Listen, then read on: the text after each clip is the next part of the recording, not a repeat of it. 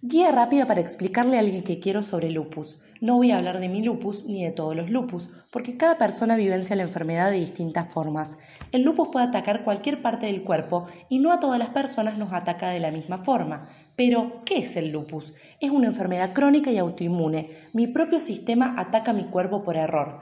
Mi sistema inmune está tan perdido que no puede darse cuenta la diferencia que hay entre virus y bacterias y mis órganos sanos mi cuerpo produce autoanticuerpos que me destruyen diferentes partes sanas causándome inflamación y dolor.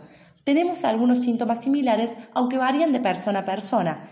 Fiebre, dolor muscular, inflamación de las articulaciones, sarpullido, fatiga. Es una enfermedad con muchos desafíos emocionales y con muchos dolores corporales. Puedes hacer muchas cosas por mí, pero con tu respeto y empatía me alcanza.